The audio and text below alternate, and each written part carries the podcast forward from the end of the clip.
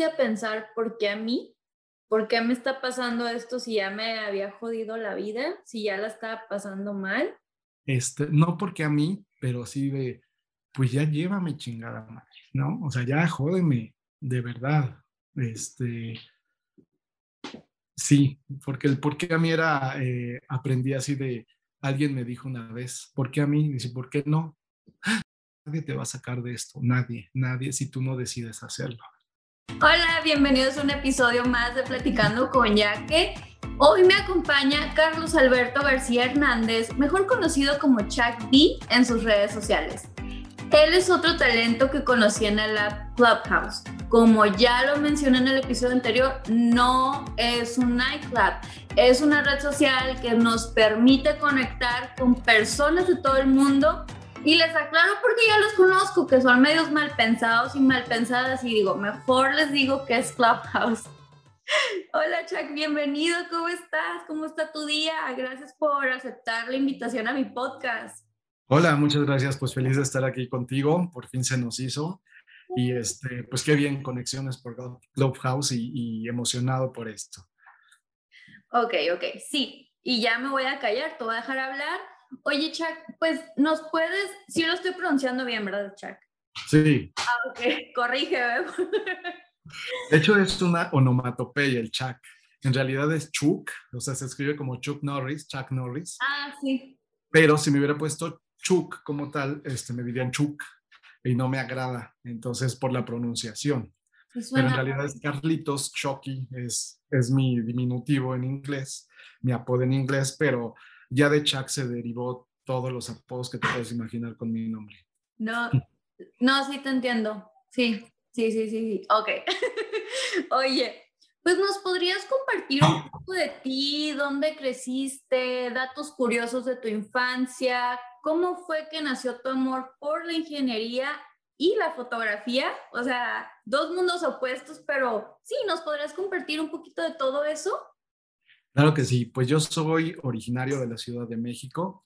Aquí nací hasta los cinco años, viví en el centro de la ciudad y de ahí mis papás decidieron irse al Estado de México y ahí fue donde llevé todo, toda mi, mi vida estudiantil hasta la carrera y ya después regresé otra vez a la Ciudad de México. Empecé por la fotografía, siempre me gustó tener eh, recuerdos de momentos bonitos que tuviera. Entonces antes me llevaba una, o sea, sí iba a cenar con los amigos y eso te estoy hablando de secundaria. Este, la fiesta del cumpleaños de un amigo me llevaba la servilleta del recuerdo de ese día, ¿no? Entonces, sale la cámara, este, mi tía me prestaba, pero esas cámaras, te digo, de esas chiquitas que el flash se le movía, explotaba y ya no servía esa parte del flash y le tenías que dar vuelta. Pues desde, esa, desde esos momentos como que decía, ahí puedo capturar mis momentos bonitos, mis recordatorios, mis memorias. Y, y ahí empezó, digamos que mi interés por la fotografía. La dejé un tiempo, y este, la retomé como a media carrera porque fui a Club Party, no, Campus Party, que era, empezaron con los eventos aquí en la Ciudad de México y eran organizaciones, pues en realidad las llevaban a todos lados, pero en México la llevaron, aquí se llama Santa Fe, y ahí hicieron el campamento. Entonces iba gente muy enfocada a las redes sociales porque en ese momento era el primer auge de Twitter, Facebook, apenas estaba este, Instagram. Y entonces Instagram fue la primera red social que me atrapa. Y al principio, como era exclusivo, como en todas las aplicaciones, lo sueltan primero para iPhone. Entonces, Instagram en su momento era sacar la fotografía en el instante para que tú pudieras presumir lo que estabas haciendo. Ese era el origen real de Instagram, ¿no? Por eso muchos empezaron con selfies, este, porque era como, pues, ¿qué te puedo presumir si no sabíamos realmente el enfoque de la, de la aplicación? Y de ahí para el real, ¿no? Porque todo se movió este, en Instagram, tuvo mucho auge, tiene mucho auge y ahora ya está muy enfocado a las empresas. Entonces, eh, Instagram también me enseñó muchísimo a hacer comunidad, porque esa era la filosofía principal de Instagram, hacer comunidad, que tú pudieras salir con las personas a pasear, a caminar, a conocer y en ese momento poder, y se llamaron los meets de Instagram. Tú podías escribirle a Instagram y ellos te mandaban stickers y regalitos para que tú, a la gente que tú contactaras, pudieras regalarles algo. Entonces era muy especial antes Instagram. Y ese enfoque de comunidad era muy bonito, ¿no? Porque conocíamos, bueno, yo gracias a eso conozco a gente de toda la República, no sé, nos podíamos reunir en esos meets y este, hice muchos amigos, tengo muchos amigos afortunadamente gracias a esos meets. Oye, qué pues, interesante porque yo me uní en Instagram cuando ya era popular, la medio popular, pero veía, mi, yo no tenía un teléfono inteligente, o sea, yo tenía de esos de prepago y literal iba al Oxxo ahí a hacer línea como todos a ponerle mi, mi crédito, ¿no? Yo no tenía idea de, pero veía a mis amigos con sus teléfonos y digo, ¿qué es eso? Yo me quedé en Facebook en aquel entonces, digo, pero es que estoy aprendiendo de Facebook, ¿cómo hay otra red? Y mis amigos me enseñaban, es que tienes que unirte, está bien padre, mira la fotografía. Y sí me acuerdo, mis amigos cuando empezaban ponían sus fotos bien padres y era como que te llevan a otra, a otra, pues te conecta con la fotografía pero yo no, yo no tenía idea, yo no viví ese Instagram del que tú me estás platicando, pero este sí te quiero felicitar por tu Instagram porque está muy padre tus fotos de México. Es ver a México en otra perspectiva, ¿no? Eh, la gente que no conoce de México y cuando ven tu página se han de sorprender porque, ah, caray, no es lo que acabo de ver en las noticias, no, o sea, no todo es así como lo pintan, o sea, es hermoso. Y por ejemplo, yo, yo no conozco, no estoy familiarizada con la Ciudad de México, ya estuve ahí y me encantaría regresar, pero el ver tus fotos y lo, el otro día de una playa, o sea, yo siento que estoy ahí. Eso a mí me inspiran tus fotos, como que cierro los ojos y ahí ando caminando con la señora y el museo. No, bueno, Padrísimo, padrísimo. ¿Y cómo decidiste estudiar ingeniería? ¿Te dijeron en tu familia, viene de familia o tú sabes qué? Me, me encantan las matemáticas, voy a hacer eso. No, fíjate que siempre he sido alguien que le gusta mucho aprender de todo. Soy como muy metiche. Y yo empecé a trabajar a los 15 años, entré a McDonald's. Y ahí, pues todo está estandarizado, ¿no? Entonces te enseñan y te educan a trabajar de una manera con enfoque a procesos. Y los procesos es, te enseñaban las carpetas, te capacitaban, te decían el porqué de las cosas, jugaban con cantidades, jugaban con rendimientos, y eso a mí me llamó mucho la atención. Eh, soy como multidisciplinario porque me llama mucho, mucho la atención las artes. Entonces, yo quise estudiar diseño gráfico pero dije, si no me quedo en tal universidad, no voy a hacerlo. Y, este, y entonces empecé a investigar más carreras y veo que la ingeniería industrial tiene una, una visión completa así de toda una empresa o una organización y que el papel del ingeniero era no limitado a un área o a un o a algo técnico en específico, ¿no? Sino que podías tener la visión completa y eso a mí en cuestión de conocimiento me llamó mucho la atención. Entonces fue cuando dije, pues creo que va a ser ingeniería. Y bueno, me enamoré de la carrera porque sí, llevas las materias de todo tipo, desde administrativas hasta muy técnicas, hasta muy difíciles en cuestión de matemáticas, pero eran como retos y esos retos me, me, llenan siempre. Entonces, algo que también me ayudó mucho fue, pues empecé a trabajar muy joven y toda la carrera también la, la trabajé estuve en, este, empresas metalmecánica, agroquímica, y aparte, pues como era ñoño, muy nerd, este, dije, pues ya tengo la parte técnica, ¿no? De lunes a viernes, y dije, necesito la parte de servicio, porque es también como que otro enfoque totalmente diferente, y me metí, en su momento se llamaba Home Mart, ahora es Home Depot. Ah. Entonces, me metí y dije, sí, es completamente diferente. Y, este, y pues eso me ayudó mucho porque todo lo aplicable, eh, lo que me enseñaban en la escuela era como aplicable a mi trabajo en las dos partes. Y, este, y pues más me enamoré de la carrera, ¿no? Entonces me gustó muchísimo. La disfruté mucho y pues combinado con el trabajo que sí era muy matado esa parte, pero era como muy complementario y cualquier duda que podía llegar a tener, pues con los maestros y todo se facilitaba.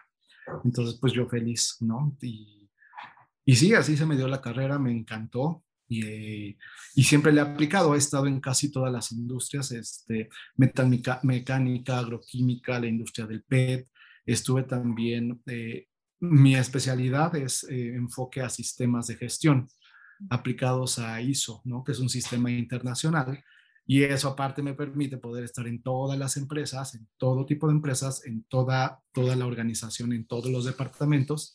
Entonces yo feliz, ¿no? De estar de metiche aprendiendo de cada uno de ellos, capacitando gente que me gusta mucho y, y pues aportando el granito de arena para que ellos puedan enfocar sus procesos, alinearlos y que todo vaya saliendo de acuerdo a lo que se necesite. Entonces, sí soy muy extremo en los gustos, también musicalmente, por ejemplo, también te puedo decir que me gusta la ópera, pero me gusta la banda, ¿no? Entonces como súper extremo de un lado a otro y lo mismo pasa con la carrera y con la fotografía. Entonces me gusta estar así y, este, y, eso me, ha ayudado a tener una mejor visión, ¿no? Para tomar decisiones, para saber a dónde quiero ir. Este, de repente también es un desbalance, ¿no? Porque tienes como muchos globitos y dices, ¿a dónde fregados? No es el desbalance, pero disfruto mucho todo este tipo de cosas. Me gusta eso que dices, oye, puedo disfrutar una ópera, pero también la banda. Yo soy igual, o sea, yo, este, de hecho, antes, ahorita antes de empezar, por eso estaba en silencio, porque dije, no, este invitado no me va a agarrar en... tuve una entrevista y el invitado entró y me dice, traes la fiesta, o sea, yo escuchando reggaetón para, para entrar en ambiente. Energía. No, dije, me voy a poner en silencio pero ajá, o sea, puedo escuchar reggaetón, puedo escuchar jazz, puedo escuchar música clásica, pero sabes que también funciona para adaptarnos más, ¿no? O sea, sí es como el extremo, pero a la vez puedes entender, porque va a haber gente, o cuando yo estaba chica, pero ¿por qué te gusta la banda? Que no sé qué. Y esas discusiones en los grupitos, en los grupitos de amigos, y tú, pero es que, ¿qué tiene? o sea, es un género para todo el mundo y si no te gusta, pues respétalo. Entonces yo siento que eso ayuda, bueno, te ayuda a ti a adaptarte en cualquier empresa y el querer aprender, el querer conocer este, más personas y el querer recibir más información sin juzgar o al vecino o a la empresa, ¿no? O sea, eso, eso habla muy bien de ti. Te conocí en la sala de emprendedores de Carlos Rodera, eh, pues en el app ah, que ya mencioné. Y fíjate que estuvo muy chistoso porque, pues es que es en la mañana de España y ya es noche para nosotros. Yo creo que para mí, antes las hacía a medianoche de mi hora, que es las dos de la mañana tuyas. Y creo que fue esa vez, pero recuerdo que dejé así el teléfono y estaba escuchando. Yo me estaba quedando dormida y escucho tu voz, yo soy de México, y empiezas a contar tu historia, y yo, ¿quién es este hombre? O sea, qué bonita historia de resiliencia, yo lo tengo que ah, okay. Ajá. Y por eso, así como que te empecé a seguir y dije, ok, lo voy a contactar pronto porque tú mencionaste que al principio de la pandemia, tú fuiste una de las personas que les tocó perder su trabajo y no la pasa, si no me equivoco, perdón, estaba medio dormida, discúlpame, corrígeme. No, no, no. Sí, exactamente. Pero sí recuerdo que contaste que la pasaste mal. Pero si no te molesta compartirnos tu experiencia, tu historia de resiliencia, ¿no la podrías compartir? Claro, con gusto. Fíjate que sí, fue un año muy feo en todo sentido. Perdí muchas cosas, entre ellas, primero el trabajo y al mes, que fue, el trabajo lo perdí en septiembre, mediados de septiembre. Y en, a mediados de octubre, eh, a mí me da gripa, tos, pero a mí me da, siempre me ha dado fuerte porque tengo problemas de bronquios.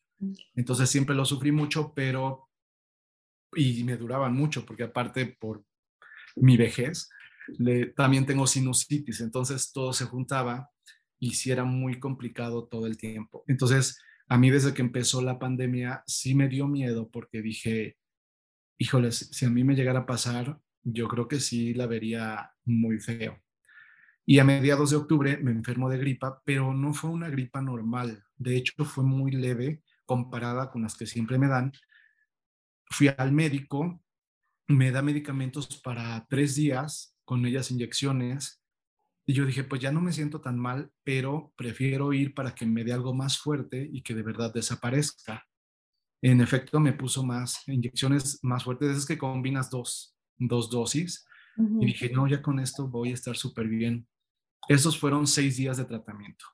Al séptimo día, em, despierto y haz de cuenta que es un cansancio de ese que estás como atrapado en una cápsula y no te quieres levantar, pero es un cansancio horrible que, que, yo estuve literal atrapado en la cama, no, no tienes ganas, pero aparte es como cansancio rico porque es como no me quedo dormido.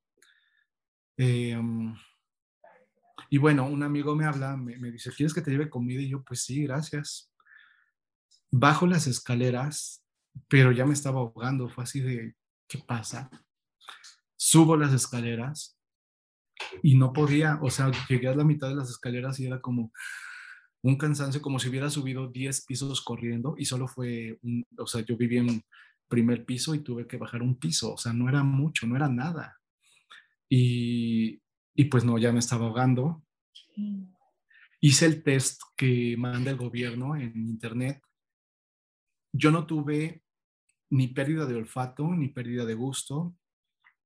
Y entonces en el test son las primeras preguntas que te, que te hacen, ¿no? Entonces dices, no, pues no, no concuerdo, entonces no tengo el COVID, o sea, no me suena lógico. Pero empiezo a contestar, eran como 20 preguntas o 15 preguntas. Las últimas, la última parte, en todas sí salí positivo. Y la maldita pantalla se pone roja, bueno, te manda un, pues una respuesta de que es posible que estés contagiado, necesitamos que te aísles, necesitamos que este, no salgas de casa, seguramente alguien del gobierno te va a ir a visitar porque pues puede ser este portador del virus. Y entonces yo así de, no, es que no puede ser. O sea, sí me siento muy mal, pero entonces uno se cierra. Y entonces le escribo un mensaje a un amigo que trabaja en una clínica y este y me dice, no, pues lánzate en la noche para que te hagamos todas las pruebas y confirmemos si sí o si no. Y bueno, en la noche otro amigo me lleva allá, pero yo ya iba mal, ya no podía hablar, era así de, y tenía que, dije, es que no puede ser, o sea, yo ya iba peor, ya sin respirar bien.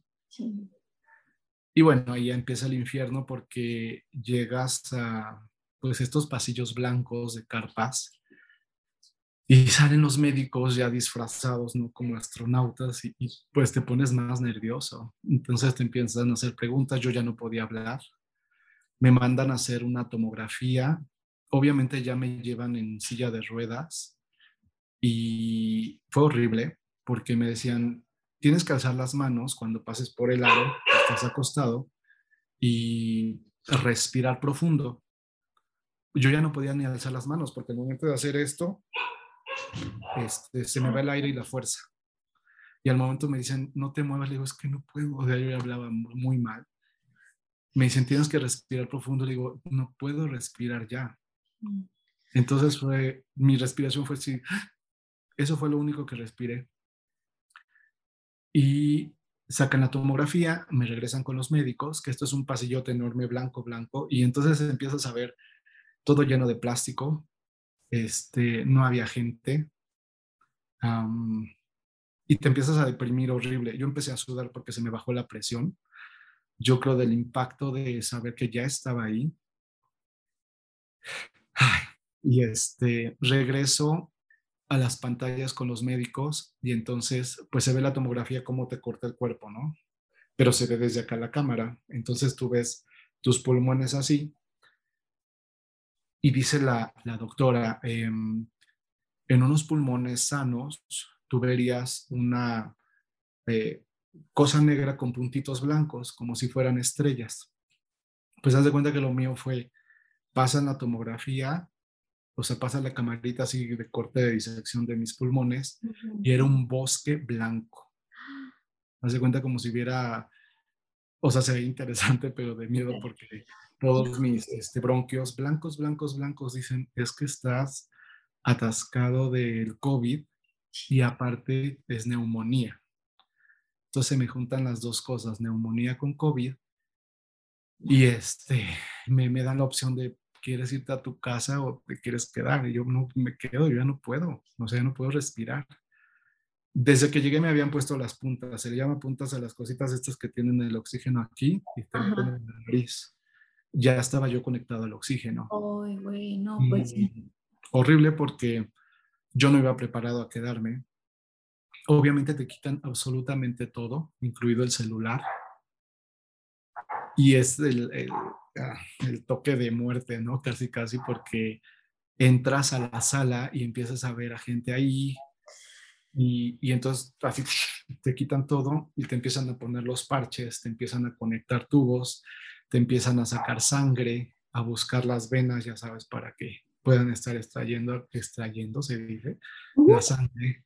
Este, ajá, te hacen como los hoyitos, ¿no? Para, te están buscando la venita y así. Sí, para la glucosa, este, te hacen todas las preguntas del mundo, te conectan el oxígeno, eran como cuatro personas y yo en la camilla.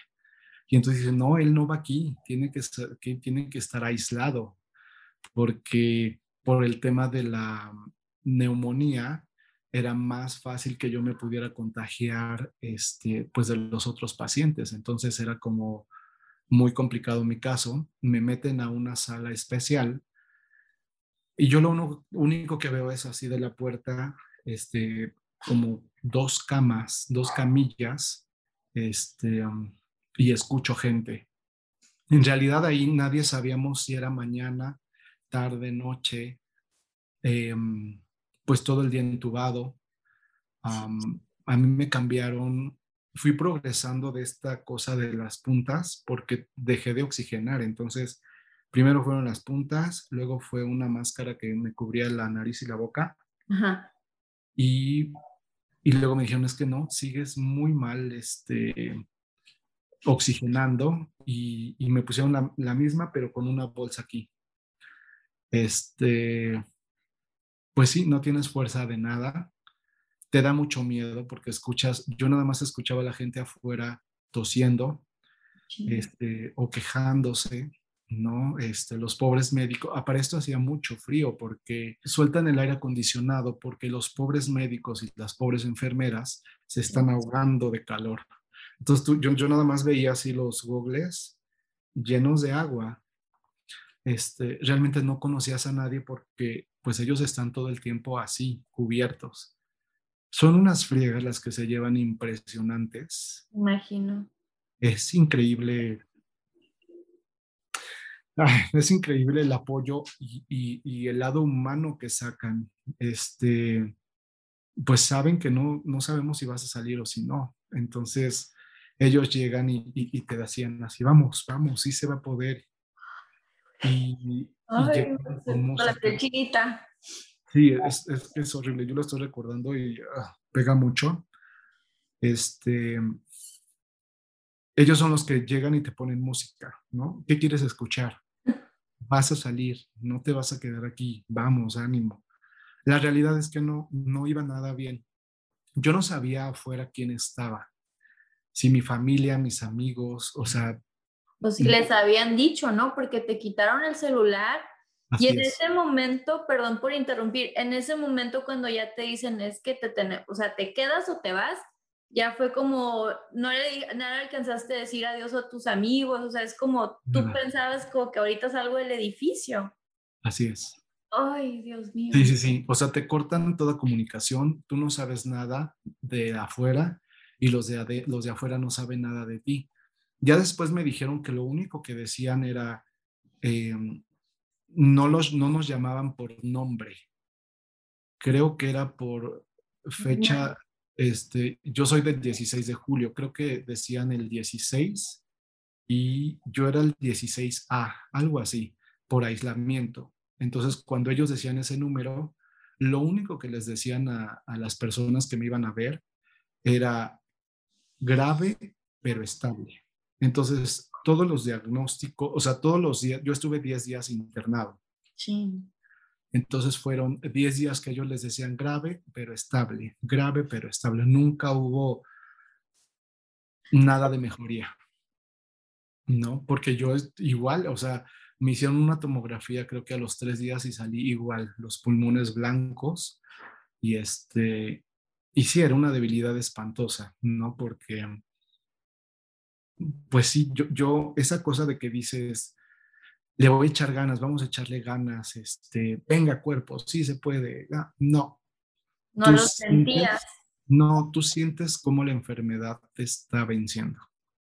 Entonces cuando dices, no, no voy a salir, o sea, no me siento bien, no puedo respirar si no es con oxígeno.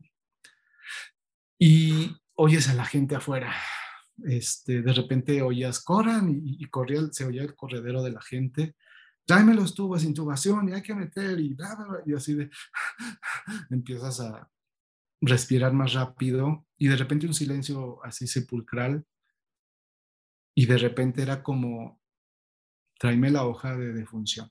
A la madre. Entonces era como, no, por favor, no, por favor. Y a los a la media hora otra vez un corredero y tráeme la hoja de función. A mí me tocaron esa vez, en esa noche tres. Y este, muy feo, muy feo, porque tú estás solo y bueno, todos estamos solitos, pero con el frío y escuchar eso en la madrugada era como nada alentador. Y a mí me iban, bueno, revisaban a las 5 de la mañana y era de, oye, ya se, fue, se fueron tres ayer, ¿verdad? Me dicen, no, se fueron cinco. me dice, lo que pasa es que tú estás en un pasillo, pero hay más pasillos, tú no conociste todos. Este, entonces hay más pasillos y obviamente más enfermos y más delicados. Y, y sí, había de todo, habíamos de todo, ¿no? Bueno, no vi tan jóvenes, pero sí señores, señoras, viejitos, viejitas, este, de todo tipo de, pues clases sociales y demás, ¿no? Que sí se ve. Y este, y pues no, es muy deprimente estar ahí, evidentemente, pero las enfermeras son, y, enfermeros son los que nos sacan adelante, no nos, no nos descuidan, nos dan mucho ánimo. Los médicos saben, porque ellos nada más iban a revisar, van a revisar, su, van a hacer recorridos, pero los que se llevan las verdaderas jodas son ellos, que nos tienen que medir. Bueno, a mí, yo yo no le tengo miedo a las inyecciones, pero ya me di cuenta que sí quedé como traumado porque todos los días te sacan sangre, todos los días te miden la glucosa, entonces te pican todos los dedos. Este, todos los días a mí me eh, picaban en el estómago, me inyectaban por esto de la coagulación todos los días pues mil medicamentos, el suero, porque aparte para colmo yo llegué con un cuadro de deshidratación. Entonces, o sea, todo en contra. Entonces era como el suero más el medicamento más, ah, porque aparte, porque los medicamentos son muy fuertes, pues mi estómago empezó a reaccionar, así de que de lo fuerte que era. Entonces también me metieron este para calmar, ¿no? Para calmar la gastritis y todo esto. Entonces, pues sí, es muy feo. Obviamente tu cuerpo empiezas, pues te empiezas a chupar. Yo, yo me volteaba a ver y era como, o sea, flaco porque, pues sí comía, porque sí me daba hambre, mucha hambre, sobre todo en la noche me daba mucha hambre. Y gracias a mi carácter hice como muy buenas migas con los enfermeros y enfermeras. Jugaba mucho, soy muy juguetón, entonces eso me ayudó mucho. Y las enfermeras y los enfermeros muy lindos, de verdad. Este, les decía, es que no me llené, o sea, ya tengo hambre, eran las 11 de la noche, cenábamos a las 7, 8, entonces yo así, tengo hambre. Y entonces bien lindos me decían, te traje dos cenas, la otra cena está escondida aquí abajo, y yo así, no, no. Mm, mucho, mucho, mucho, o sea, bien lindos, de verdad. Y este, decían, échale ganas, échale, vas a salir, vas y yo así, pues le estoy echando ganas, pero no me veo fuerte. ¿No? Entonces, yo estoy afuera gracias a ellos, de verdad que sí, porque el ánimo no existe, no existe allá adentro. Y el desánimo es mucho y el miedo es horrible, eh, muy padre también la parte de, hacen videollamadas. Entonces, pero bueno, yo ya no sabía. A quien me comunicaban era con un amigo y pues yo lloré y lloré, ¿no? Porque en tus papás están bien, tus hermanas están bien, no quieren hacer videollamada porque saben que van a llorar y te van a venir. Entonces yo así, ah, este, Estoy casi llorando aquí, perdón. Sí, no, yo también me, recuerdo y me caigo. Ay, no. Pero este, una parte muy, muy fuerte pasó cuando eh, me llegaron cartas de, de, mucha gente, mucho, mucha gente, y videos, este, que afortunadamente me hicieron llegar de sorpresa porque la enfermera me dice, ¿qué crees? Conseguí este, un video de bla, bla, bla. Y entonces me los ponían y fueron muchos amigos que grabaron videos de ánimo y demás. Y no, no sabes, yo lloré y lloré y todos echándote porras, ¿no? Cartas escritas, este, con fotografías y recuerdos y cosas así que dices, híjole, eso yo también creo que de ahí agarré un poquito de fuerza, porque sí es muy fuerte estar allá adentro y porque estás desconectado totalmente. Entonces, fue mi peor experiencia, yo creo que he vivido en cuanto a la vida y sé que es una segunda oportunidad, pero yo no lo veía así, yo lo veía porque te hay un cuadro de depresión también, ¿no? Por el trabajo, por todo lo que perdí, por estar enfermo, porque obviamente tu cuerpo reacciona a sentirse mal, pero se va a la depresión. Y aparte es uno de los malditos síntomas del COVID.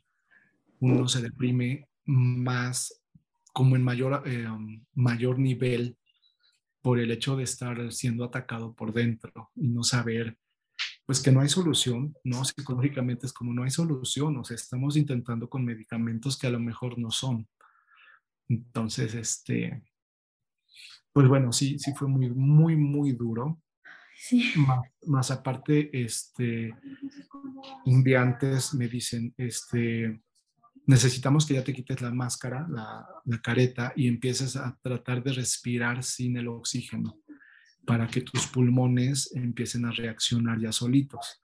Anterior a eso me habían dicho que no era eh, necesario porque si yo hubiera presentado un cuadro de no respiración, necesitaban, necesitaban que mis pulmones estuvieran fuertes, que si yo me quitaba la máscara, este, mascarilla era como puedes debilitarlos. Entonces, si tú llegas a recaer, necesitamos que tus pulmones estén fuertes.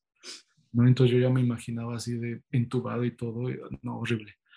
Pero bueno, gracias a Dios no pasó eso y este, pues sí, de repente fue así de, les dijeron, digo, esto ya me enteré después, pero les dijeron a, mis familiares que a quién se habían encomendado, porque yo de un momento a otro, este, pues no salí perfecto, pero sí salí, este, así como ya te podemos dar de alta. Yo dije, no me quiero ir, o sea, porque no sé si voy a necesitar oxígeno. Afortunadamente no pasó a mayores, pero yo caminar cinco pasos era como, como viejito. O sea, no podía, me cansaba bastante. Era, yo pensé que iba a quedar, o sea, sí quedé mal, pero no, pensé que ya no iba a poder de verdad caminar, ni subir escaleras, ni hacer ejercicio, ni nada. Este, me pasó ya después, después, que serán dos meses después, subí escaleras en el metro. Yo empecé a hacer ejercicio y ya me empecé a sentir súper mejor, este, pero me confié. Entonces subí unas escaleras acá en el metro de la ciudad que son muy largas. Sí. dije, pues ya, ya tengo la condición. Subo y me estaba ahogando. Este, no podía respirar. La gente nada más te voltea a ver así como, ah, se está ahogando. Estaba haciendo ejercicio. Sí, es una buena actuación, ¿no? Y, ya le hablé a mi amigo y me dice, a ver, te debe de quedar algo claro, tus pulmones ya no van a quedar bien, ya quedas como eh, características de asmático, entonces te debes de cuidar bien y debes de usar tu salbutano, creo que se llama. Pero yo lo llevaba, pero como no estoy acostumbrado, se me olvidó. Sí. Entonces, este, y todavía tengo síntomas así. De repente me canso de, yo pensé que hiciera por esfuerzos grandes y no, me sigue pasando de que voy caminando en la calle y es como me empieza la taquicardia. y empiezo a respirar así como raro. Entonces digo, también tiene que ver el cubrebocas, ¿no? Supongo yo. La verdad no sé, tengo que regresar como a esas, este, a que me vuelvan a dar una revisión en neumología o algo así, porque si uno queda mal, de hecho también a los dos días que salí del hospital me empecé a llenar todo esto, bueno, toda la cabeza y todo esto de como de esferitas, como ronchas. Y dije, no, solamente falta que me haya dado este varicela o viruela. Me espanté mucho. Y ya me dijeron, tranquilo, es por la misma reacción de tanto medicamento, tu hígado no está procesando. Entonces necesitamos entrar a un tratamiento del hígado. Y fue tratamiento de, no me acuerdo si 10 o 15 días. Y este... Y bueno. Fuera del hospital, ¿no? Ya fue cuando te dejaron ir a tu casa, ¿no? Sí, sí, sí, sí, ya fue fuera, pero sí fueron lo, lo que, pues todas las consecuencias del virus, ¿no? Entonces dije, no, bueno, o sea, bueno, y la depresión obviamente este, se aumentó más, ¿no? Afortunadamente sí estuve bajo vigilancia y este, eh, medicamentos, muchos medicamentos todavía, inyecciones y demás, pero también me puse de necio a decir, ahora tengo que salir y tengo que fortalecer pulmones y tengo que hacer ejercicio y bla, bla, bla. Y eso pues me ayudó a, yo creo que a movilizarme psicológicamente, ¿no? Empecé a luchar contra mí, sí. contra mi, contra la autoestima, no más bien a favor del autoestima, eh, contra todas las posibilidades de, de, que no vas a estar bien ya. No dije, ¿cómo no? Vamos a hacerlo. Este, por mi necedad, ¿no? También. Y, y me costó mucho trabajo. Necedad no es necedad, como ya lo mencioné, es, tu resiliencia, e, es tu fortaleza. Pasaste por una experiencia inimaginable, inimaginable que sentías, o sea, entraste, entraste y no sabías si ibas a salir. Entonces, el hecho, yo no me quiero ni imaginar, pero me imagino, o sea, estabas ahí solo, escuchabas a cada rato que se iba, que el vecino del otro cuarto ya, pues, ya no, se, se fue entonces tú no, no estabas seguro si ibas a salir de ahí, entonces ya, pues no sé si es una segunda oportunidad y pues ya sales y dices, tengo que aprovechar que estoy aquí. No sé si eso lo pensabas cuando estabas en el, no sé qué te pasaba por la mente, si te pasaba tu familia, todo lo que has vivido. Sí, de hecho yo creo que yo ya me estaba preparando para irme. Te voy a platicar algo que, que, que fue muy, que fue definitivo para mí, para pensar bien. Cuando yo cerraba los ojos, como no sabías qué hora del día era, yo veía sombras, entonces era, pues sí, ya llegó la enfermera, ya llegó el médico, ya me van a sacar otra vez sangre o la glucosa. Pero hubo una noche que fue cuando fueron las bajas más fuertes, que entró la sombra y yo dije, ay, ya vienen a inyectarme otra vez. Eso fue como a las 3 de la mañana. Y, me esperé a que la sombra así llegara y pasó por acá. Y de repente siento aquí que me toca. Entonces dije, pero ahora de ese lado. Y abro los ojos y no era nadie. Sentí mucho frío, mucho, mucho frío. Yo me estaba congelando. Porque para esto las enfermeras me consentían mucho y me consiguieron dos sábanas. Entonces yo me cubría con la mitad, la doblaba la mitad me cubría las piernas y la otra mitad la parte de arriba. Pero esa vez tuve mucho, mucho frío. Y entonces cuando abro los ojos y no es nadie, dije, no inventes, ya venían por mí. lo sentí así. Y cuando no pasó nada, este, dije, pues creo que no me tocaba. O sea, vino a visitar, sí, se llevó a quien tenía que ir, pero no me tocó. Igual y no fue así pero yo lo, yo lo sentí, lo pensé y dije, pues creo que no me toca todavía. Y este, um, bueno, fue algo que me marcó mucho en ese momento. Y, y los siguientes días, antes de eso sí empecé, empiezas a pensar en todo tu pasado, porque te empieza, porque aparte no estás despierto todo el tiempo, te sientes muy cansado por los medicamentos, por la enfermedad. Entonces era de, ay, es que todo se los debo a ellas. Me consiguieron una, unas de estas cosas para juego, para encontrar palabras, juego de palabras, no sé cómo. Ah, no, yo tampoco, pero qué padre que, que te lo consiguieron. Me dicen, te traje un, un regalo. Y yo, qué linda. Mira, no manches bonito. Me consiguieron una pluma y yo me puse a dibujar porque me gusta mucho dibujar, pero ya no lo había hecho. Y ahí hice muchos dibujos, este, muchos dibujos de, muchas cosas. Y entonces empecé, cuando pasó esto del que me tocaron, empecé a planear cosas y a idear cosas dentro de mí, de tienes que explotar más esto, tienes que irte más por esto, puedes hacer aquí, puedes hacer ya. Eso como que me ayudó a pensar en un futuro, el cual yo ya había perdido al estar ahí adentro. Entonces, creo que eso me reactivó un poco el cerebro y las ganas de seguir adelante. No estoy seguro, pero cuando salí también me pasó lo contrario.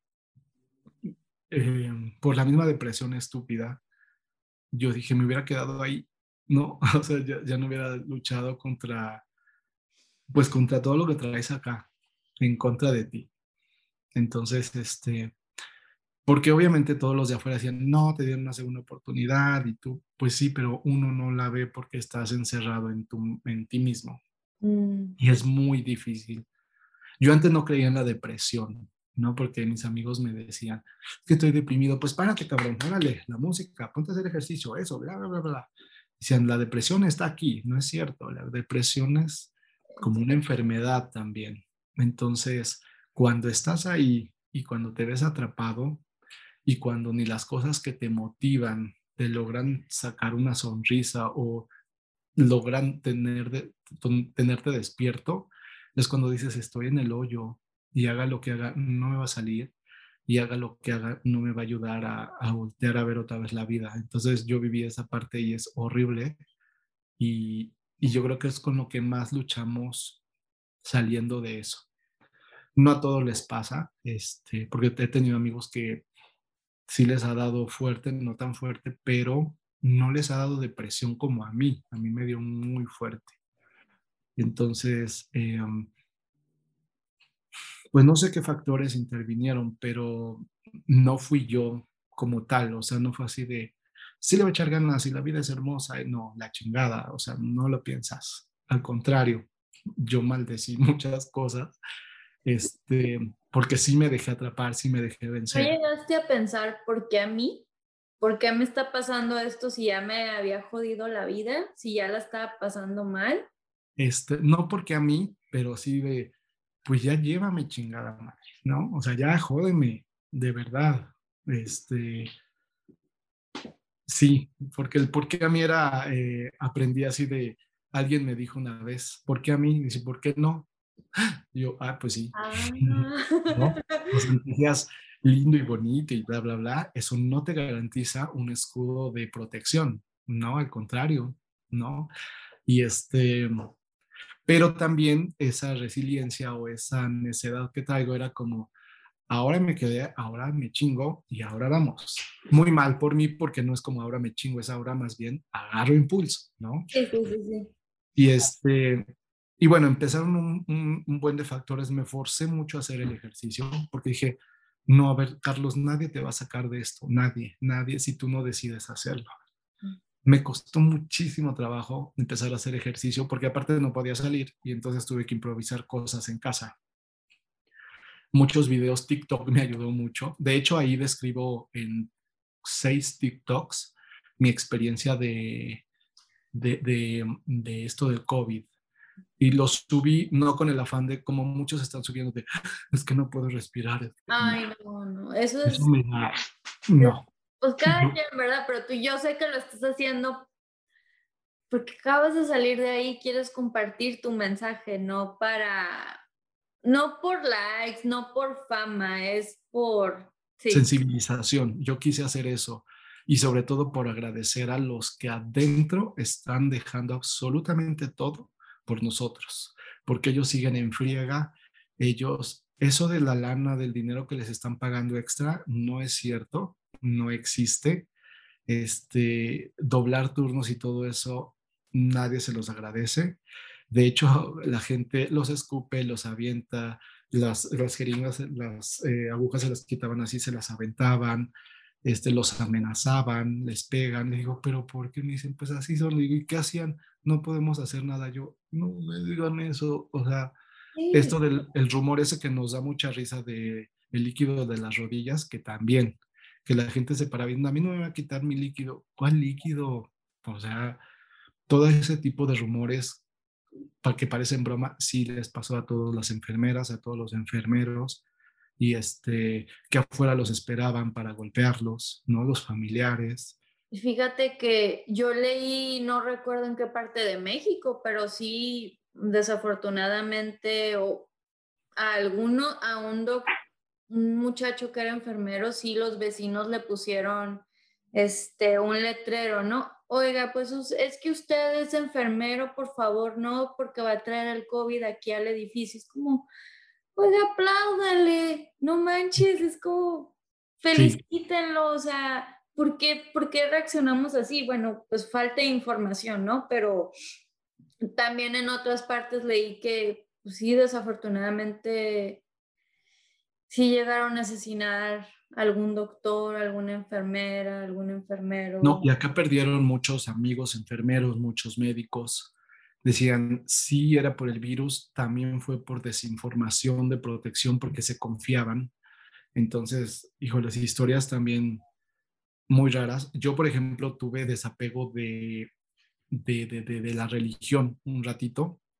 Ahorita estoy en proceso, pero hubo una enfermera que se acercó y me dijo, ánimo, vas a salir adelante. Y me contó su historia. Ah, qué pantalones de señora y me dice, voy a orar por ti, yo soy cristiana, este, si tú no crees, te pido disculpas, pero déjame rezar por ti aquí contigo. No, bueno, qué impresión de señora, mis respetos, había perdido a su papá, había perdido a su esposo, lo dejó con dos peques, y esas mujeres con una sonrisota así, y atendiéndote con toda la vibra bonita, y dice, yo llegué, yo vine y estoy para esto.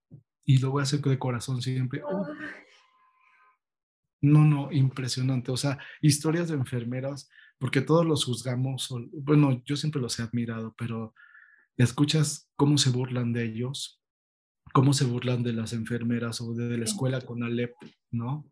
Es, cállate, cállate que no sabes todo lo que viven, todo lo que entregan y todo lo que están haciendo por nosotros. La chinga que se meten si trabajan turnos, ¿a qué hora duermen? ¿Cómo descansan? Y luego no viven a cinco minutos de, de su casa. Hay personas que no tienen, no tienen carro y andan en transporte público. Entonces nada más llegan a su casa como quien dice a bañarse y apenas prueban un bocado y ah, ya dos horas de regreso al hospital para trabajar. Y, no, y hacen es que hacen más, van a la extra milla, pues no hacen su trabajo, se conectan contigo. ¿Qué persona va a ir a sentarse contigo y es que te voy a pedir por ti? O sea, ¿quién? Cuando en realidad su trabajo es, obviamente te tiene que revisar, no sé si cada hora, cada dos horas, pero tiene que checarte y ya se puede ir, pero la señora se sentaba contigo ahí. sí. Sentía, o sea, te dan ese amor. No es una responsabilidad darle amor a nadie. No, aparte de eso. Sí, sí, te lo dan de, de verdad, lo sientes, de cariño y de, de, todo corazón. Es, es, increíble. En una de las tomografías que me hicieron, me dice la doctora, es que saliste igual, o sea, sigues con, los, con todo ese bosque blanco ahí. No sé qué cara hice, que cuando ella se fue, se me acercaron las enfermas y dice, ánimo, ya te vimos la cara, vas a salir adelante, ánimo. Y te aprietan así como, pues sí, ánimo, pero... Y luego, pero, pues en agradecimiento es claro que le voy a seguir echando ganas, ¿no? Porque dices, si ellas están contigo, yo no me puedo dejar caer. Entonces, sí es, sí es como una comunidad, comunicación y cariño con ellos y con ellas que dices, híjoles, este, insisto, yo te digo, yo por ellos estoy aquí afuera. Se convirtieron en tu familia, ¿no? Ahí. Sí, sí, sí, esa soledad no se dio porque estaban ellos. Fueron 10 días que no sé cuánto tiempo sentiste que se te fue como un año, un mes, pero 10 días que no te faltó amor porque ellas te lo dieron. Imagínate, pues te tumbas más. Sí. No hubiera sentido este abracito, este ánimo, ánimo, ánimo. Y como dices tú, pues ¿cómo le hago? ¿De dónde saco el ánimo? Porque pues no, está down. Y aparte ellas, pues es su dinero. El, el, hecho de meter su celular con bolsita y todo protegido y buscar, porque yo le decía, no yo todavía abusivo, no tienes la de la que se te ocurra. No, pero ahorita la bajo y, me la traían.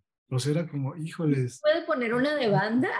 Pero no, sí, porque me decían, es que a mí me gusta la banda, ponla por favor.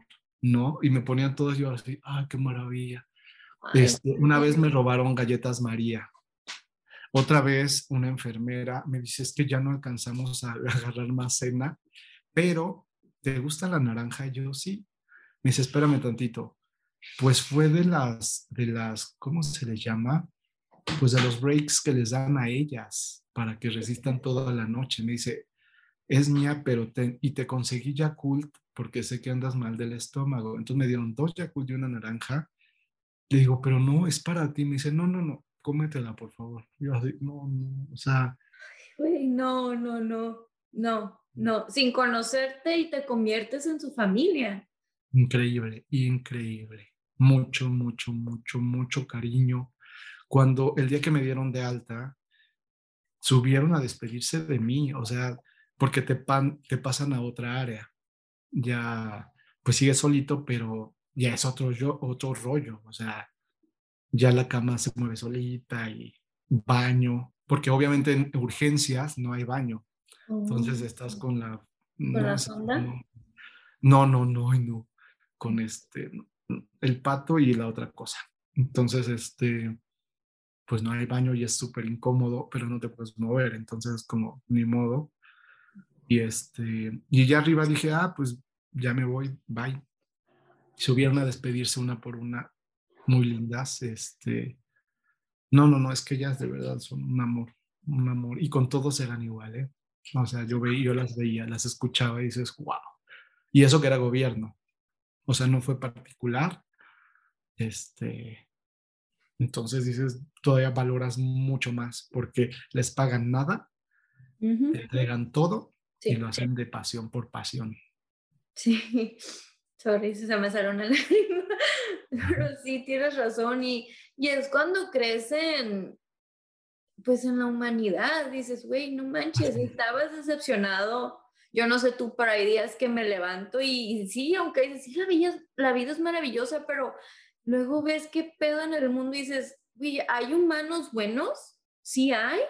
Y tú que acabas de pasar por eso dices, ay, güey, no, sí. O sea, regresa la fe en la humanidad, en las personas, en, pues en los extraños, ¿no? ¿Cómo puedes crear esa conexión tan bonita? O dices, pues, ¿quién soy yo? O sea, ¿por qué me dan tanto cariño?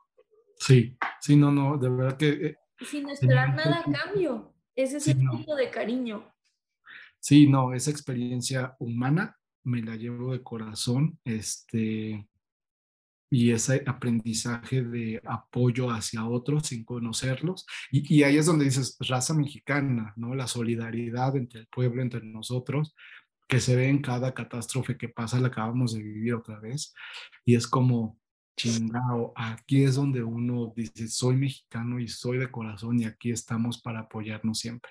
Sí, sí la que experiencias me recalca lo que, lo que, en lo que siempre he creído que es la comunidad y no la comunidad de conveniencia, sino de convencimiento y de cariño hacia los otros sin conocerlos y sin esperar nada, porque te puede o no pasar, pero la vida es tan bonita en ese sentido que te va a decir, órale, te voy a ayudar, te voy a llevar hacia con las personas correctas, te voy a conectar con esto. Ahora ya lo veo, ¿eh? Ahorita ya es otro show, ahorita ya regresé a ser yo, no que es como, me caigo, pues me levanto, me hacen, pues les sonrío y doble, ¿no? Para que Cachetada, ¿cómo dicen? Este, cachetada con guante blanco. Guante blanco.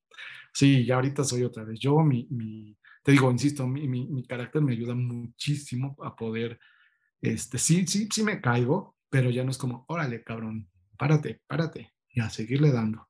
Ya más bien te entiendes, ¿no? Porque hace unos momentos mencionaste que tú no, que en tu mente, no, pero es que me siento, o sea, ¿cuántos meses dejaste pasar para empezar a hacer ejercicio? ¿Cuánto tiempo este, te empezaste a hablar con, empezaste a recibir ayuda profesional o empezaste a leer o empezaste a escuchar este, historias de otras personas de que, ok, la salud mental es importante, cuídatela, abraza tus emociones, no las pongas a un ladito. No, me, yo salgo en noviembre del hospital y tengo prohibido salir en dos meses de casa. Entonces, pues llega la Navidad y todo esto y este, pido permiso, ¿no? Para ir con, a, reunirme con mi familia y, y, si me dejan y entonces es como, eh, es cuando digo, no, no voy a poder solo. Empiezo con ayuda psicológica en enero y ahorita sigo en terapia, pero digo, a mí me ayudó mucho esa parte. Este, yo pedí ayuda solo y sí sabía completamente que mi problema era que yo me había perdido, que me había dejado y que dejé de ser yo por otras circunstancias. Entonces era como el autocastigo también, por, porque me dice el psicólogo es que eres muy perfeccionista y cuando las cosas no te salen como tú quieres, el autocastigo está presente. Y sí, todo el tiempo he sido así. Entonces, pues sí, en vez de disfrutar las cosas que me apasionaban, era como, pues no las disfruto y aparte me da sueño, ¿no? O, o, estoy viendo fotografía y es como, ah, me volteaba literalmente así, no, no quiero dices, no, no eres así, o sea, estás mal, necesitas ayuda. O sea, ¿qué está pasando, no? Ajá. Intervinieron muchos amigos también, mi familia que, híjoles, eh, yo sabía que iban a estar ahí siempre cuando yo los necesitara en situaciones duras. Yo era muy desapegado de ellos, pero jamás pensé que fuera tan tanto nivel de, cariño y tanto nivel de apoyo como el que lo he tenido y ahora, bueno, soy más que enamorado de mi familia, de mis hermanas, de mi papá, de mi mamá, de mi tía, que, híjoles, no, no, no, increíble. Este, muchos amigos que son ángeles de la guarda que no me dejan, no me dejaron. Este, y también, debo decirlo, las redes sociales que me conectan con muchas personas que me conocen, y que ahí está su apoyo, que no me conocen, no nos conocemos en vivo y es como chingao, qué bonito. Y, este, y ahora Clubhouse viene como a coronar la parte del conocimiento, de motivación, de ver a otros, ¿no? Que también se caen y que aparte comparten esa, esas situaciones y es como, wow, te, te, identificas y dices, te tomo pila y por eso Clubhouse ahora es como mi vicio, porque digo, de aquí tomo pila y de aquí conozco y de aquí aprendo y de aquí profundizo y entonces estoy haciendo pues muchos proyectos. También me encontré a alguien ahí, otro angelote de la guarda que, que ahora no me deja y es como, vamos a hacer esto y vamos a hacer esto y ánimo, ánimo, ánimo. Entonces es como, no sé, como otro abrazo de la vida que me ha permitido volver a ser yo, volver a ver la vida y ahora lo que quiero es ayudar también de alguna u otra forma. Apoyar pues compartiendo cuando estás en el hoyo y que también no estás solo, ¿no? Entonces, creo que eso es lo que ahorita tengo de tarea, compartir cómo me caí para que si te sucede sepas que siempre hay una oportunidad, pero te lo tienes que proponer y te tienes que enfrentar a ti. Nadie más te va a sacar más que tú, si así lo decides. Porque siempre va a estar gente ahí ayudándote, pero si tú no quieres, no, te vas a quedar. Entonces, ah, ha sido duro, pero ahí vamos. No, sí, felicidades. Sí, eso, cuando tomas la decisión de ir al psicólogo, es nuestra decisión. Yo también, yo también estoy en el psicólogo, entonces yo ya no lo dejo, yo dejaré todo, pero menos a mi terapeuta, aunque, aunque, aunque sí, bueno, ya si el mañana dice, ¿sabes qué? Aquí ya no te tolero, lo voy a respetar, ¿verdad? Pero mientras yo lo agarro y aquí lo llevo, no, este, pero es decisión de uno. O sea, a mí cuando yo estaba hace unos, yo creo, ocho años, ¿no? No, pues estaba chamaca, yo creo que tenía como 24, estaba en la escuela. Y sí fue una consejera, me dijo, oye, no, es que tienes que, ¿qué, ¿qué, está pasando en tu vida? Porque estás fallando en las clases y que no sé qué. Y yo, no, pues es que el trabajo. Sí, pero debe de haber algo más. Y yo así como que le, le conté un poquito y me dice, ¿has pensado en ir a terapia? Y yo, no. Me dijo, bueno, aquí están los folletos, busque. Y yo, ah, ok, gracias. Pero no estaba lista, no quería, no me sentía lista para ir a compartir mi vida, o sea, no, no quería, no quería ser ayudada todavía. Entonces, cuando uno toma esa decisión, se siente bien padre porque como dices, o sea, nadie, nadie nos puede ayudar. Es, o sea, está bien padre el grupo de apoyo que se forma entre familia y amigos, pero es nuestra decisión al final estar ahí. Y sí, yo también tengo una adicción por Clubhouse, pero me encanta, porque son, por eso, en esa sala de emprendedores te escucha a ti. Y, y, y, todas las personas, bueno, es, y en otras salas, o sea, el hecho de que cada quien abra su corazón, eso no pasa todos los días. Entonces, ay, no, no, sí, no. Únanse a Clubhouse, se los recomiendo. sí, sí, totalmente. Y fíjate que otra cosa también que, que, que es bien cierta no vamos a terapias, pensamos que el psicólogo es porque ya estoy loco y no es cierto, tenemos, debemos de apoyarnos también porque somos eh, víctimas de nuestro propio sabotaje, autosabotaje. Y el pedir ayuda o el tener ayuda externa no significa que no puedas hacerlo, sino que te va a fortalecer o hacer eh, ver las situaciones desde otra perspectiva.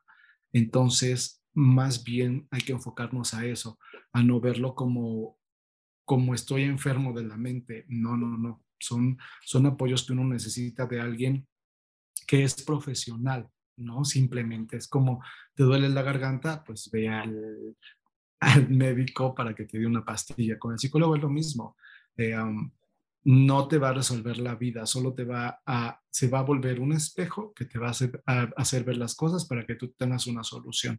Entonces ahora es como, yo lo veo así, mi psicólogo se pone espejo, pero cabrón, o sea, no me deja, me dice, sé que soy muy agresivo, pero digo, gracias, a mí me gustan las cosas directas, entonces es como que le digo, friégame, chingame hasta el tope, porque prefiero así a que me suavice las cosas y me tarde más y me cueste más trabajo. No, prefiero que sean así. Entonces es padrísimo. Sí, no, pero está padre como él, o sea, como Chuck dijo, sí, o sea, no, no, ir a terapia no es cosa de, ay, es que estamos locos, y está, es un, es el estereotipo más grande en nuestro país, se los recomiendo, está muy padre ir a terapia. Porque... Descubres muchas cosas, muchos, muchas raíces, muchos inicios, te conecta, y a mí, puta, esto es denso cuando, cuando por primera vez lo ves, pero cómo te da estabilidad para que puedas comprender el por qué uno es tan endeble en ciertas situaciones, porque, pero porque soy tan miedoso en esto, ah, ya, empiezas a conectar y eso es lo maravilloso.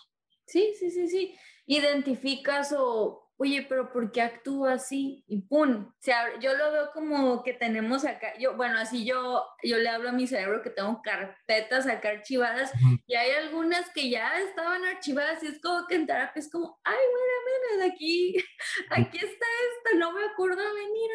Ah, pues mira, es algo bien importante para descubrir por qué actúas así ahorita de adulta. Y sí. Y aparte, ya último, haciéndole propaganda al psicólogo, no, además no te dicen qué hacer, son guías. Al final es nuestra decisión. Hacen observaciones, pero nadie, nadie nos dice qué hacer, uno toma sus decisiones. Sí, no, si te dicen qué hacer, no es psicólogo, es este, otra cosa. pero sí, sí, sí. entonces, pues, digo, yo he aprendido muchísimo ahora y, y este, y veo el por qué ahora con mis papás ya es otra relación y otra visión de la que tengo y cómo me ha ayudado a decir, ah, ya, vamos a fortalecer esto para poder estar fuerte en otras cuestiones. Ay, no, no, no, estoy muy agradecida, muy contenta de que estés aquí en el podcast. Contuve las lágrimas, la verdad, pero estaba así con los ojitos llorosos. No, o sea, no puedo, no, no, se me acaban las palabras. No tengo palabras para decirte, pero estoy súper agradecida por tu historia, porque has compartido y bueno, este, ya casi te voy a dejar ir, pero antes de dejarte ir, eh, ¿cuál ha sido uno de los peores consejos que alguien te ha dado en tu vida? Ay, no sé, ¿cómo a los consejos? No, fíjate que siempre he sido muy rebelde. Ay, bueno, niño, pero rebelde, ¿no?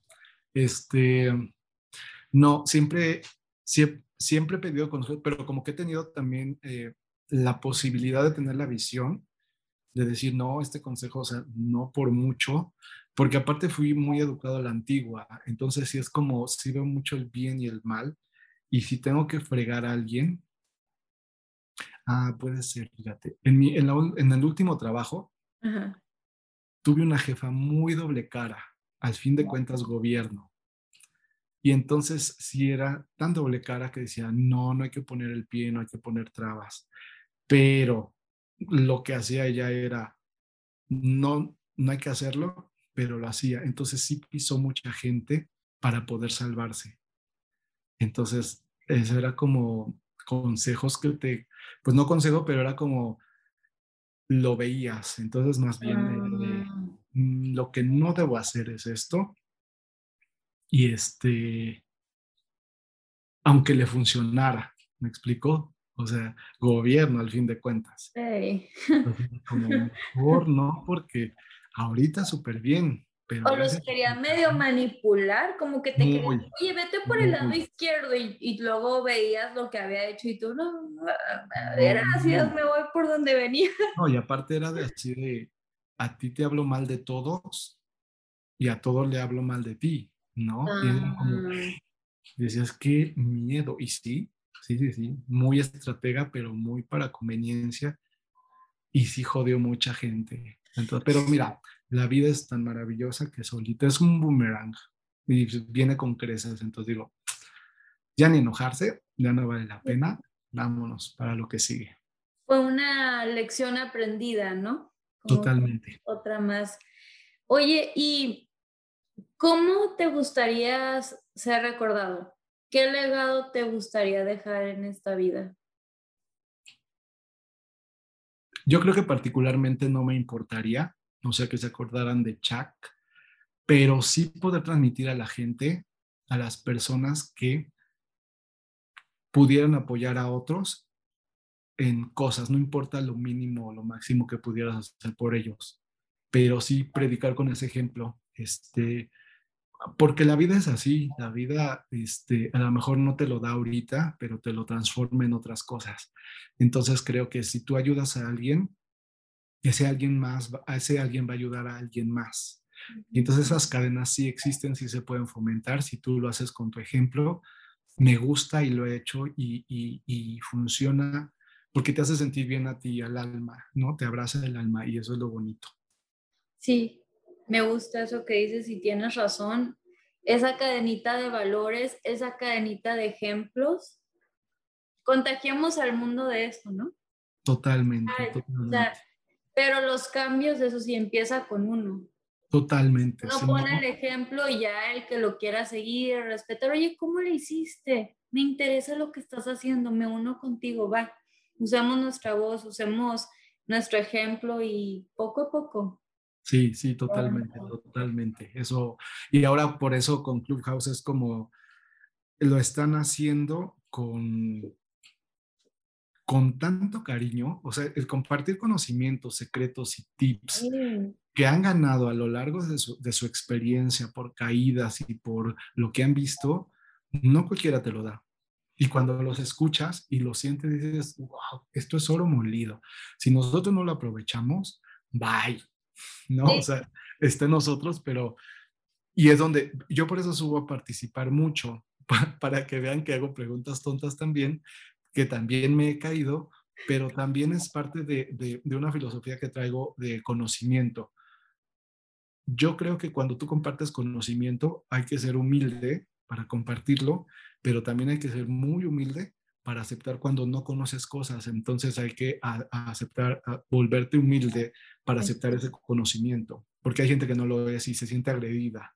Conocí a alguien que, que se sentía agredido. ¿En una sala? No, no. Ah, ok.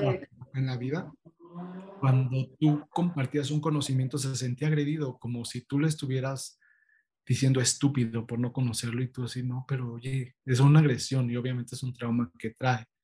Pero era como, no, yo creo nos falta humildad para recibir también el conocimiento, para darlo y recibirlo. Entonces, Clubhouse es como, claro que sí, chingado, ¿no? Esa filosofía sí existe, se está aplicando y hay que aplicarla con todos los demás. Sí, es cuando me da risa que muchas personas dicen y respeto la opinión de, es que el Internet es malo. No, no, no. Hay redes bien bonitas. Todas las redes pueden ser bonitas si las usamos con respeto. ¿Y dónde estás buscando? ¿No? Porque pues y también dónde te estás metiendo. No, no, no. es una realidad. Sí, no, este, Clubhouse es maravilloso. Yo estoy perdiendo el miedo de vez en cuando de hablar en inglés. En ciertas salas es como, porque a mí me ofrecen el micrófono y me da, me da pena decir que no, ¿sabes? pero hay momentos en que sí tengo que decir que no porque estoy trabajando, pero al principio era como, ¿qué dijiste? Qué vergüenza. Ah, yo juzgándome, qué vergüenza lo que dijiste, ya quedaste mal y yo ya no sabías de lo que venías, estás aprendiendo, pero sigue practicando, sigue practicando, pero ese es el amor de Clubhouse. Sí, autoseguridad, te ayuda mucho a eso. Sí, sabes, algo que me está gustando muchísimo de sobremanera es saber que los latinoamericanos tenemos la preparación, el conocimiento, la decisión y la disciplina para poder tener estos rooms tan interesantes, tan objetivos, tan llenos de conocimiento que uno pensaría que solo especialistas Ah, americanos lo hacen y dices, wow, colombianos, venezolanos, chilenos, este, españoles, e, Ecuador, ecuatorianos, o sea, de todo el mundo, dices, ah, yo me, yo me he sentido tan feliz. Digo, he hecho muchas migas con los españoles, con Carlitos, que es un señorón, este, con colombianos, que digo, wow, híjoles. Y hasta me, ahorita en Clubhouse estoy con mi bandera de Colombia porque me dijeron, pásanos una foto porque tú ya eres de nosotros. Me ah. metieron a, Telegram. O sea, me cuidan mucho estos cabrones. Y digo, puta, ¿no? O sea, qué bonito. Yo soy mexicano, pero este, estoy haciendo esas redes, de networking tan bonito que digo ahora, más latinoamericano me siento más orgulloso de nuestra sangre latina y, y pues te motivan, te inspiran a hacer, a hacer y decir, sí podemos ser chingones al nivel que ustedes nos pongan, ¿no? Y ahora Clubhouse, no sé si viste cuando hicieron el, el, este, la actualización, que vieron que los latinoamericanos están en todo el mundo, en países este, tales como Japón, eh, Rusia, China, en todos, que los, se sorprendieron mucho de que los latinoamericanos no solo hablamos español, ni e, el idioma en donde estamos en los países, sino aparte dominan tres o cuatro idiomas y dices, wow, o sea, el que ellos voltearan a ver así a Latinoamérica, Hispanoamérica y todos nosotros con esa visión, porque pues ellos pensaban que éramos alguien más sin preparación y que ahora estén volteando los ojos hacia nosotros por eso mismo, dices, wow, qué orgullo, qué bonito. Y entonces es cuando dices, órale, tenemos otro reto, vamos a seguir subiendo. Están cambiando la perspectiva que tenían de nosotros. Y, sí, es muy padre. Por ejemplo, hay una sala, uno de los organizadores está en, ay, ¿dónde está? En Tailandia. Ah, este Gil, algo así se llama. Sí, no, ese es un pasazo. Ya también me adoptó. Siempre me anda pineando. Sí, sí, sí. Este, Yo cuando puedo me uno a su sala, ¿sabes? Pero sí, él, él. Y hay otra persona que también, él es un psicólogo y también tiene salas muy interesantes que está en Londres Entonces andamos por todas partes, está muy padre esta conexión, conocer gente de todo el mundo. ¿Cuándo en la vida imaginas eso? Nunca, nunca, porque aunque lo sigas por Twitter es informal porque es hasta que yo vea el mensaje. Y cuando es en live es como, ahorita es el momento que puedo conectar, ahorita es donde nos podemos ver, comunicar. Eh, y, y, no, bueno, esa vez también creo que fue en la resiliencia o en otra sala donde platiqué, pero poquito lo del COVID. No sabes qué de mensajes me llegaron de, de apoyo en lo que quiere, pero, pero no de, de, de speakers, sino de administradores de, oye, te regalo una terapia gratis, te regalo una asesoría, yo así, oiga, no, o sea, no, no, lo platiqué por... Por recibir. Ajá, lo quería compartir. Y no, bien lindos, ahora ya nos seguimos y los veo en otras conferencias, pláticas y dices, wow, son unos Pero más. Eso pasa, ese es el poder de dar. Tú compartiste, abriste tu corazón, ¿no? Y los que te escuchamos y los y otros que te han escuchado en otras salas es como, güey, esta información, o sea, no manches. Y por eso esas personas te estaban ofreciendo eso porque obvio lo compartiste sin esperar nada a cambio, pero ese es el poder, ¿sabes? Qué bonito. Sí, sí, es muy, muy, muy bonito. Este, sí, yo estoy muy feliz. Aparte de que técnicamente y profesionalmente puedes exponer cosas de tu trabajo que le interesan a otros, no, no nada más a los de tu chamba, y sabes que les puede ayudar a muchos para crear panoramas y planos para desarrollar su propia organización. Entonces dices, wow, es un granito de arena de intercambio que todos estamos haciendo. ¿Y algún libro, podcast o alguna película que a ti te ha marcado y que te gustaría recomendar? Mira, podcast apenas ahorita gracias a Clubhouse me estoy inscribiendo a todos los que he podido, pero como todo el día estoy metido, de estoy de metiche en todas las salas, no me he dado el tiempo no de... una oportunidad, pero sí sigo a todos los que hemos mencionado que tienen podcast. Libros, apenas estoy leyendo también todo esto que tiene que ver con emprendimiento y demás. Más bien yo sí leo libros, pero es novela y demás, entonces te mentiría. ¿Qué tiene? una novela le puede cambiar la vida a alguien. ¿Cuál, cuál ha sido de tus novelas favoritas? Gabriel García Márquez me gusta muchísimo, muchísimo, muchísimo. De él soy fan, he leído casi todos, me faltan como tres.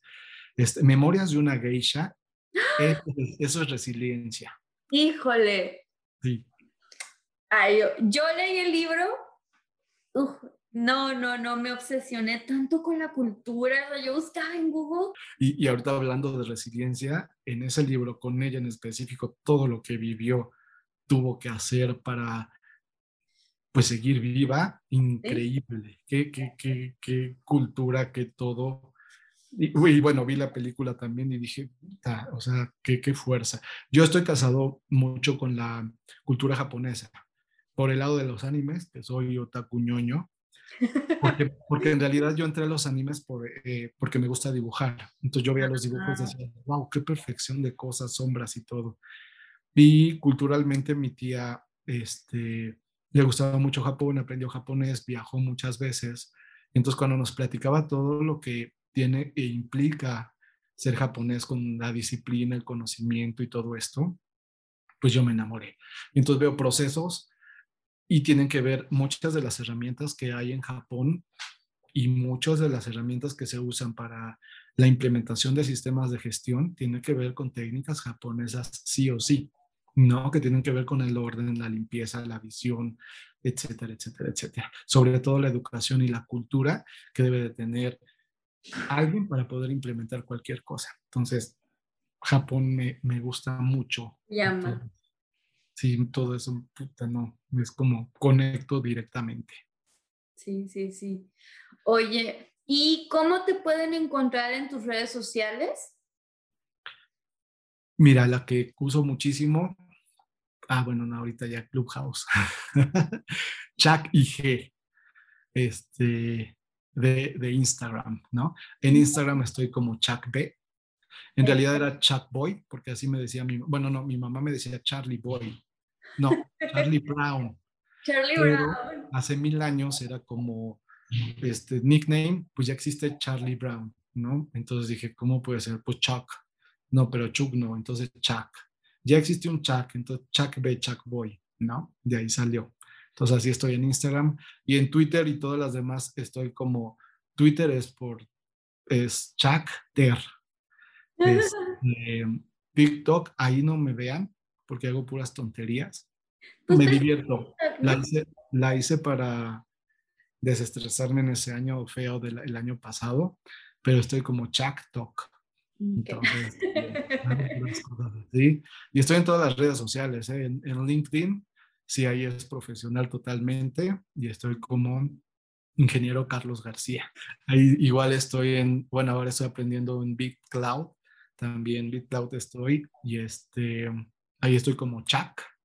¿Y qué otras? Pues que estoy en todas, pero si van a, los, a las bios, están llevando de una. No, y lean la descripción del episodio y ahí, aquí están, aquí, aquí están las redes de Chuck.